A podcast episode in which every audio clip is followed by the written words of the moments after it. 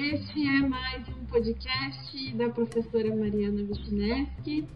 Hoje nós estamos iniciando uma série nova sobre o pós-operatório, mas do ponto de vista de outros profissionais. Ou seja, nós vamos entrevistar a equipe multidisciplinar do pós-operatório. Hoje eu tenho o prazer de trazer para vocês, na minha sala de entrevistas virtual, a nutricionista Marilise Tamanini. Tudo bem, Marilise? Tudo bem, Mariana. Boa tarde, boa noite, bom dia a todos. Prazer enorme ter você como minha entrevistada. É, gostaria de falar para as meninas que a Marilise já foi minha cliente, eu já fui cliente da Marilise. A Marilise é nutricionista, mas também é coach, não é verdade, Mari?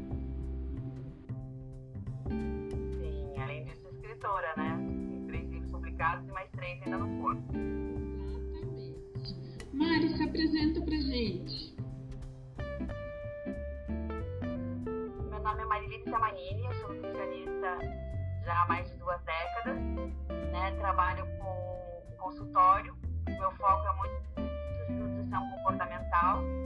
É, e também escrevi três livros: O Comportamento Magro com Saúde e Prazer, estômago magro versus pensamento gordo, que é mais específico sobre compulsão alimentar, nutrição e cirurgia bariátrica, e o infantil Amor à Morinha, né? E no consultório a gente acaba tendo aí uma, uma gama de, de pacientes múltipla e com certeza também contempla o pré e pós-operatório da, da cirurgia também, e, e a nutrição é, faz uma diferença bastante significativa nesse momento.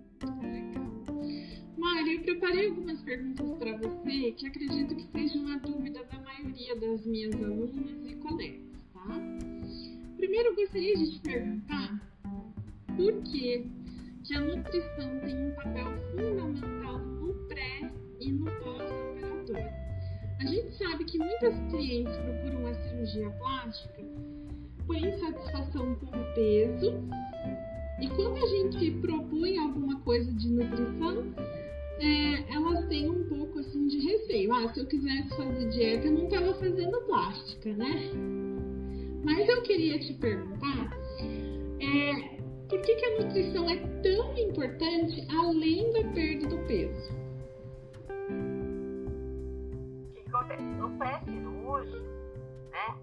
Você vai passar por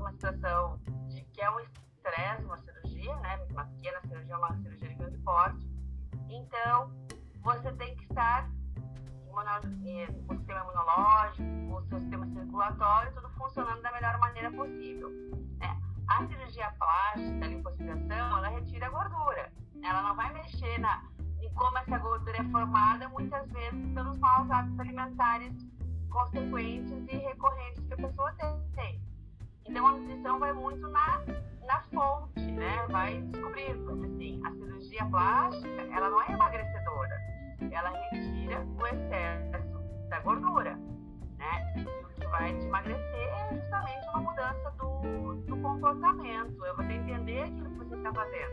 Até mesmo se está indo para um procedimento que é mais radical, né? não é simples como pintaram o enfermeiro, se você não gostar, você faça cetona.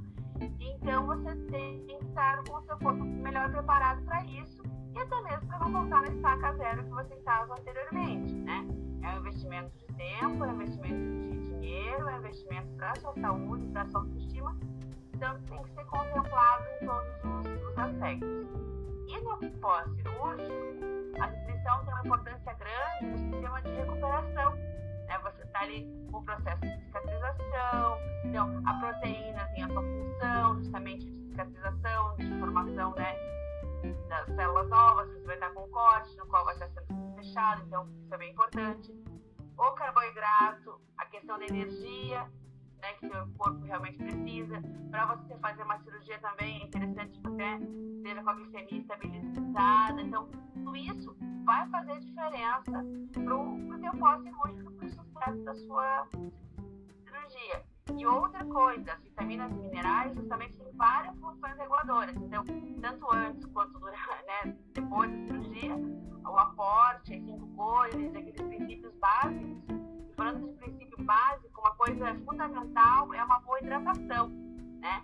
Para todo mundo. E quando você faz algo mais é, radical, algo que mexa mais né, com o teu sistema, com o teu corpo como um todo, é mais importante ainda né, que teu corpo esteja bem hidratado, que a água esteja chegando até as extremidades. Quando a gente fala, por exemplo, de pele, se é uma pele seca, é, é porque o corpo lá dentro já está pedindo socorro, né? Então, se a pele está seca, é porque realmente dentro está pior ainda, né? E uma coisa bem comum que a gente vê é, após a abdominoplastia, principalmente, onde a gente tem ali a musculatura apertada, é justamente é, um paciente que não sente vontade de comer. É bem comum a gente ver é, alguns clientes que têm dificuldade mesmo de sentir vontade de comer. E aí a gente acaba conversando, olha, você precisa comer, porque senão a sua recuperação não vai dar certo. É, o que, que você diria para nós que trabalhamos com essas clientes e que muitas vezes não estão bem acompanhadas aí no pós-cirúrgico a respeito disso? Em primeiro lugar, é a questão, vem aí uma inapetência e vem o medo de comer e recuperar aquilo que de forma, de certa forma, visto como perdido. Né? Como é um processo é, mais invasivo, não é, é algo que você realmente eliminou né? Assim como uma mudança de, de peso efetiva. Não é uma coisa que você vai encontrar no dia seguinte. Então esse é o primeiro, sabe? Relaxar e, e buscar que você precisa de equilíbrio. E as, muitas vezes para isso, fracionar mais vezes, né? dividir mais vezes essa refeição. Então, em vez de fazer três, quatro refeições, você pode fazer seis, sete refeições menores. Mas realmente é importante que tenha muita qualidade né? A quantidade é bem comum no pós-cirúrgico, realmente ela, ela ter uma, uma redução, pessoa ela está feliz, é um banho de autoestima que ela teve, ela está contemplando aquele novo, aquele novo momento dela e muitas vezes ela se nega né, a querer comer. E realmente é preciso comer bem, porque comer é uma coisa que a gente precisa fazer para a vida toda. Enquanto estamos vivos, precisamos comer bem quanto nos hidratar. É a primeira coisa que a gente faz quando a gente nasce, né, Mari?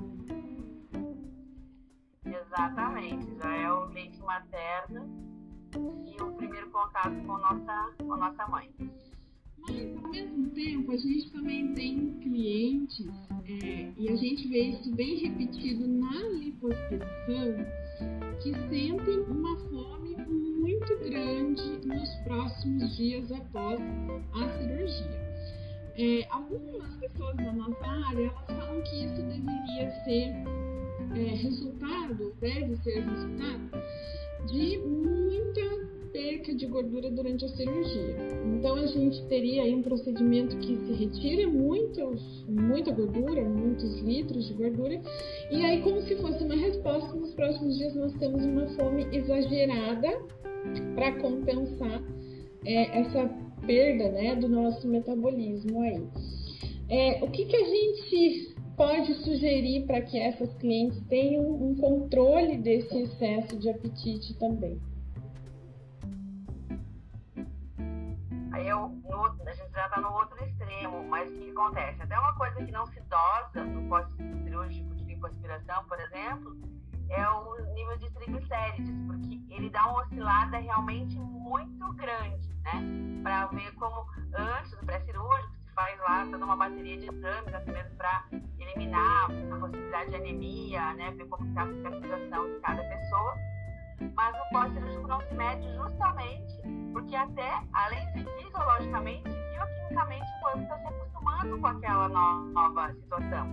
E, né, embora a gente ainda tenha alguns é, mecanismos de defesa da época das cavernas, né, e o corpo quer, de alguma forma, acumular aquela gordura que está sendo toda retirada. E aí, estratégias boas são alimentos que dão um volume sem ter impacto calórico, né? Então, maçã, abobrinha, chuchu, é, couve, repolho, assim, você pode usar na forma de fruta, que você pode colocar, misturar, tipo, fazer uma salada de repolho com maçã, coisas assim, que te tem um volume de, de alimento legal, mas que não impactem no exagero, né?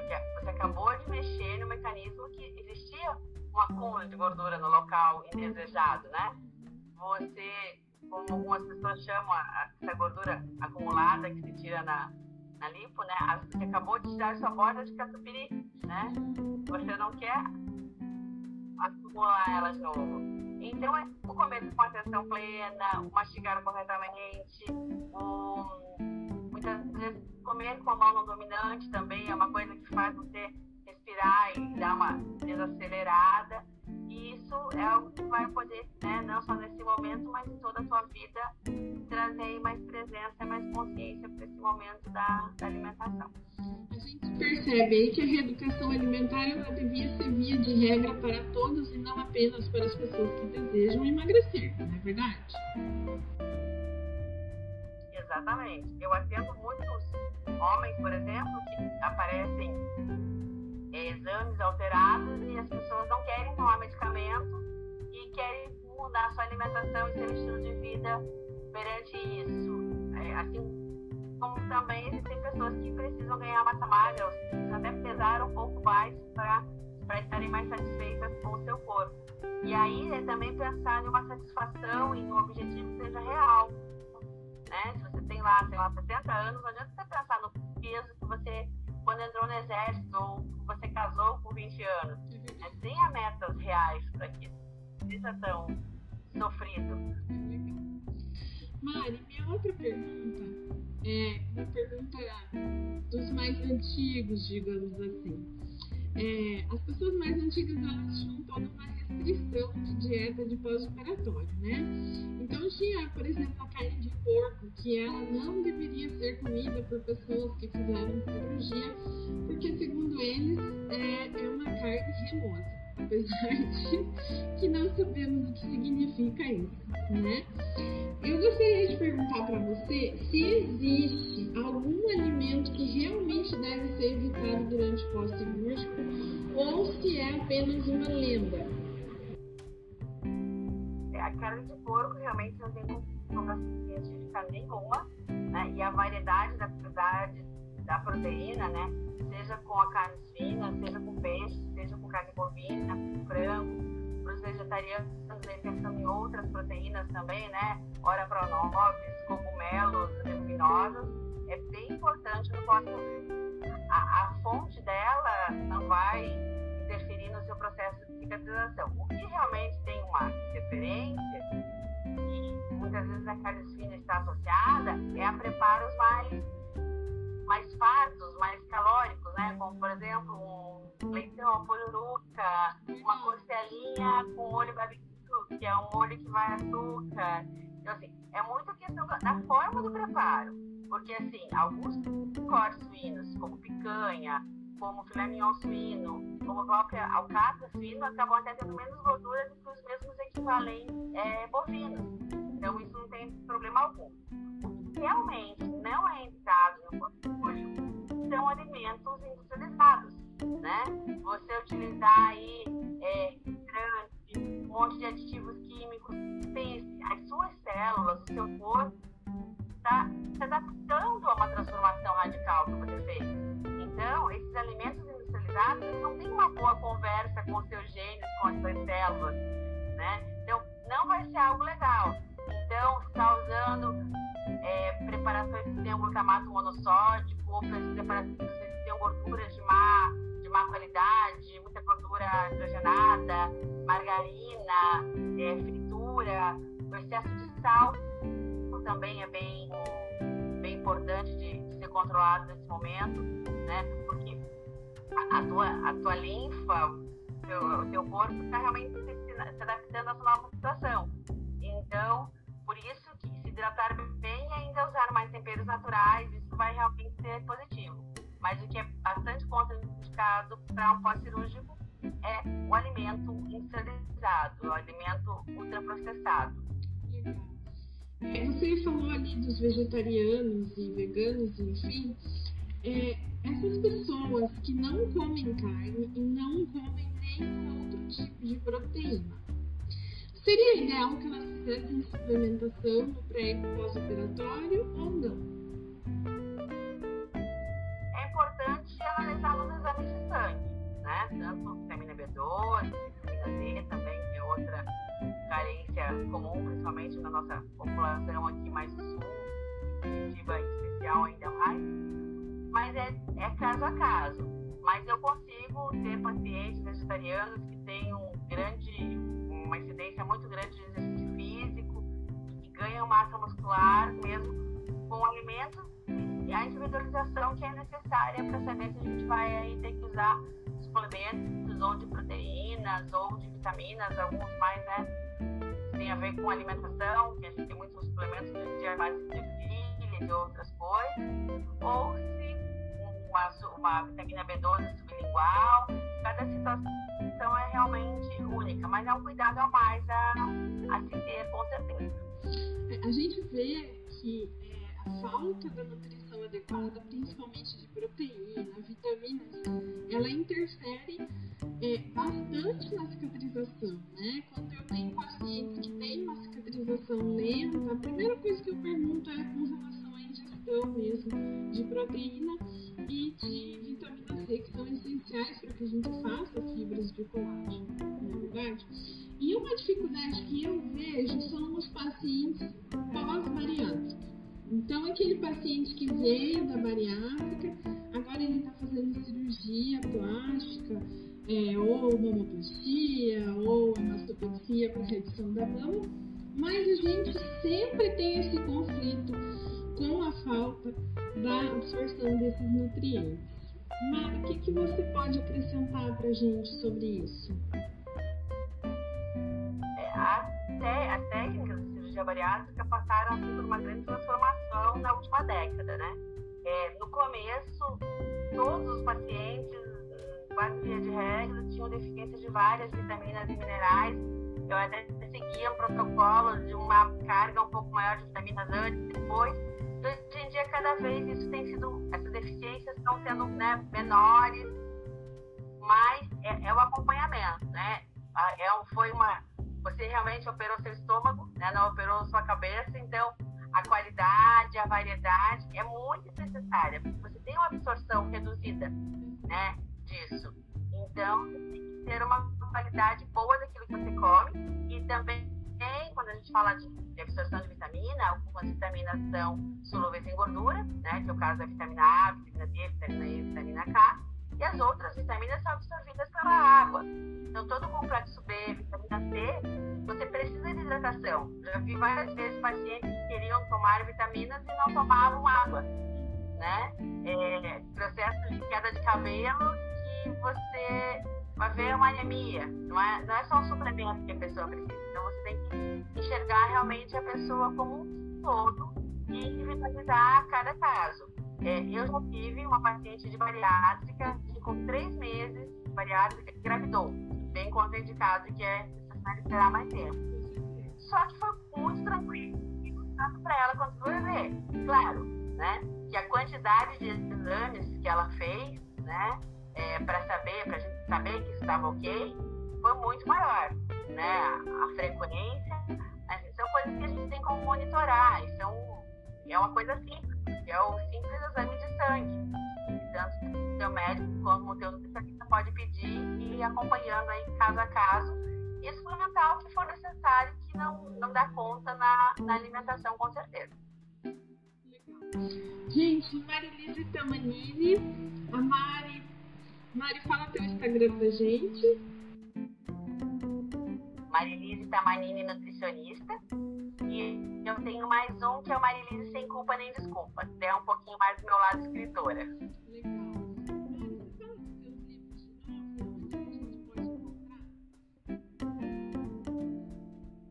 Tá. Meus livros você consegue encontrar todos no meu site, né? No marilizetamanini.com.br e aí eu posso mandar o livro autografado para você né? O primeiro, ele é um livro bem legal porque ele pode ser lido de maneira individual. Então, assim, ah, você abre o índice e vai ler, ah, quero ler esse capítulo, não faça da jaca essa pantufa, ou meus colegas sabotam minha dieta. Então ele pode ser lido de maneira desconstruída. O segundo, né, o estômago magro versus pensamento gordo, ele é para quem está pensando, para quem já passou pela cabeça ou já fez a cirurgia bariátrica, colocação de balão. Ele também aborda muitos aspectos da compulsão alimentar. E o terceiro, que é o Amor à Morinha, é um livro que incentiva muito o consumo de frutas, traz receitas. E como é um livro infantil, né, ele aborda muito a importância do comer em família, do estar sempre junto presente no momento.